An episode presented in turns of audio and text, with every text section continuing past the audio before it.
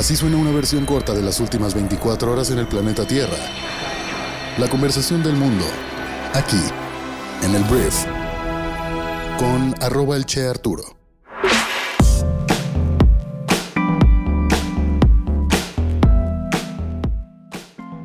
Muy buenos días, bienvenidas, bienvenidos a esto que es el Brief para este miércoles 3 de enero. En este podcast vas a informarte con un resumen de las noticias que debes conocer el día de hoy para ser una persona bien informada y yo soy Arturo Salazar, tu anfitrión y cofundador de Brief. Muchísimas gracias por estar aquí, tenemos algunas noticias que dar el día de hoy como que todavía el mundo no reinicia por completo. Yo lo veo hasta con mis mismos clientes. Es un tema medio de que, pues mira, vamos llegando o voy a llegar hasta la próxima semana ya después de todavía la primera semana del año fuera. Entonces las noticias como que están variaditas, pero bueno, eso no importa. Vamos a comenzar con esto, que es el brief. Arranquemos hablando de México. Porque lamentablemente 31 migrantes en Tamaulipas fueron secuestrados. Y esto ya fue hace cuatro días. Pero ayer el gobierno federal dijo no tener información sobre el paradero de las personas, tampoco sobre su nacionalidad o el grupo criminal que habría perpetrado este crimen. El presidente de México, Andrés Manuel López Obrador, indicó que la Secretaría de Seguridad Federal participa en la investigación.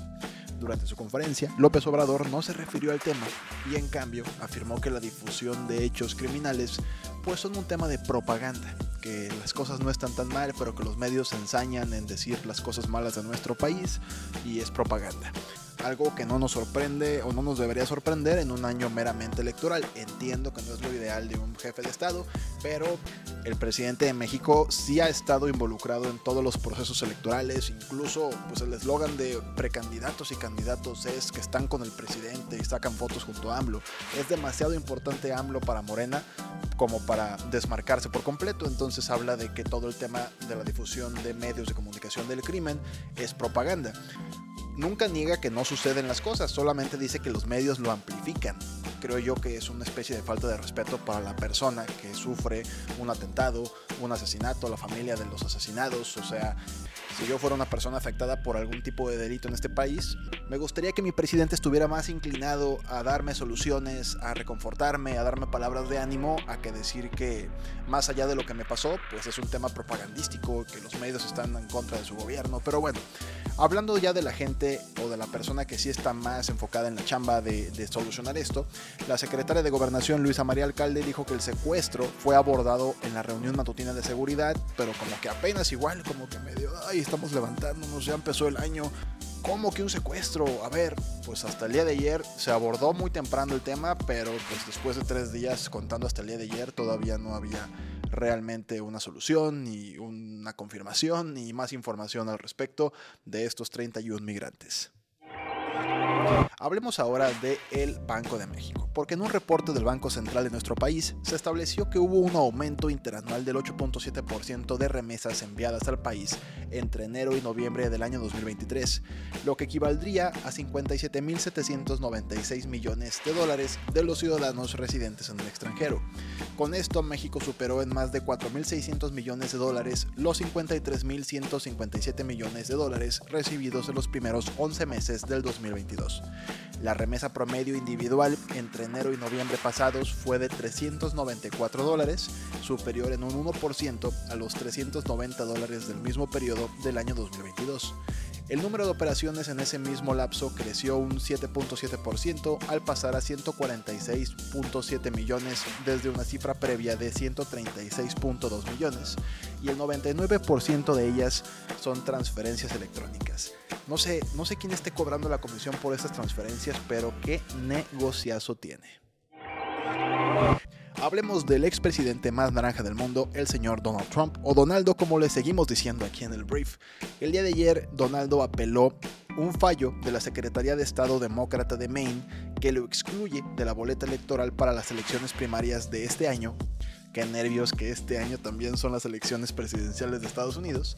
Y bueno, lo están excluyendo de la boleta electoral, o sea, no lo están dejando participar en la elección en Maine, exclusivamente en ese estado por su papel en el ataque del 6 de enero del año 2021 al Capitolio de los Estados Unidos, en el que se acusa a Donaldo de presuntamente haber pues incitado a la violencia que terminó con la vida de algunas personas, interrumpió una sesión del Congreso y fue una vergüenza a nivel global para lo que representa o dice representar Estados Unidos. Entonces, ante toda esta situación de que no lo están dejando participar ahí, está apelando el fallo. Se esperaba que también pidiera a la Suprema Corte de Estados Unidos que se pronunciara sobre su elegibilidad para regresar a la presidencia en un caso relacionado en Colorado y el candidato republicano apeló la decisión de Maine de Shena Bellows, quien se convirtió en la primera secretaria de Estado en la historia en prohibir a alguien postularse para la presidencia. Y aquí nos vamos a poner un poquito técnicos, todo esto bajo la raramente utilizada sección 3 de la enmienda 14. Esa disposición prohíbe ocupar cargos públicos a quienes participaron en una insurrección. A mí se me hace una ley bastante valiosa. Personalmente no soy muy fan de Trump y yo sí creo que tuvo mucho que ver en la insurrección de enero del 2021, aunque por supuesto él jamás lo va a aceptar, pero bueno, por lo pronto apelando y peleando Donaldo para poder participar en la elección de este año. Hablando de otras noticias alrededor del mundo, quiero hablarte de que lamentablemente se produjo una explosión en el sur de Beirut, en una zona que según se informa es un bastión de Hezbollah, una milicia respaldada por Irán en el Líbano. La agencia estatal de noticias del Líbano dijo que el ataque fue llevado a cabo por un dron israelí que tenía como objetivo una oficina de Hamas. Hamas confirmó la muerte de tres de sus miembros, entre ellos Saleh al-Arouri, un alto funcionario. Mientras tanto, Ismail Aniyeh, líder de Hamas, dijo que los rehenes tomados el 7 de octubre solo serán liberados según los términos del grupo militante. Desde muchísimo tiempo atrás, ya casi tres meses, hay rehenes israelitas y de otras nacionalidades tomados por este grupo en Palestina. Vamos a hablar de un tema bastante escandaloso que de repente nos recuerda algunos temas políticos también en México. Mira, la presidenta de la Universidad de Harvard, Claudine Gay, dimitirá o se renunciará tras una investigación por plagio. La doctora Gay, que es la primera directora negra de la universidad y la segunda mujer, y ahora la que lleva menos tiempo en el cargo también, enfrentó una reacción violenta el mes pasado por sus respuestas evasivas en una audiencia en el Congreso sobre antisemitismo.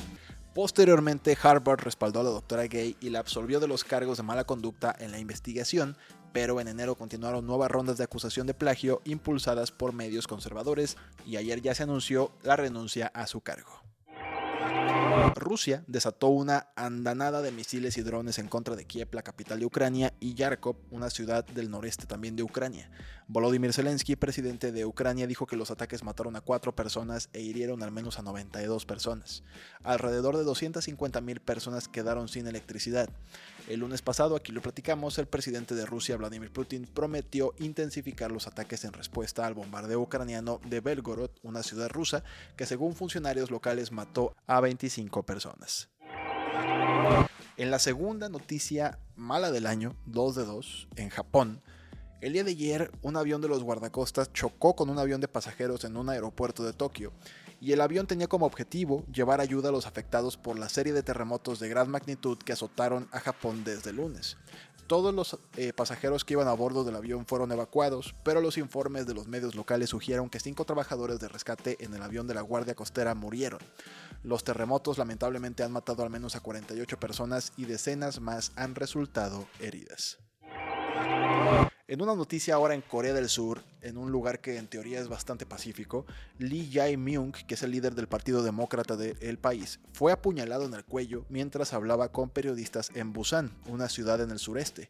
Se informa que se está recuperando en cuidados intensivos después de una cirugía y el atacante del señor Lee fue arrestado en el lugar. La policía aún no ha revelado detalles sobre el posible motivo del ataque y es curioso porque te digo, son países bastante, bastante pacíficos. A mí me sorprendió mucho cuando eh, Shinzo Abe, el ex primer ministro de Japón, fue asesinado en una entrevista también hace, me parece, un par de años. Y tú dices Japón, o sea, Japón es creo el primero o segundo país más seguro del mundo, pero bueno, hasta en las mejores familias pasan estas cosas. Qué, qué bonito, ¿no? O sea, que haya países en los que la violencia más bien sea la excepción, que sea como, guay, güey, o sea, le dispararon a una persona, escándalo nacional.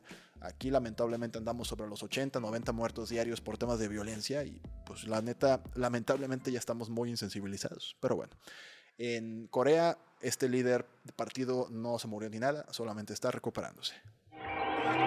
Vámonos a África porque el gabinete de Somalia convocó una reunión de emergencia para discutir un acuerdo entre Somalilandia y Etiopía sobre el acceso a un puerto costero. Somalilandia se separó de Somalia en 1991, pero no está reconocida como Estado ni por la ONU ni por la Unión Europea.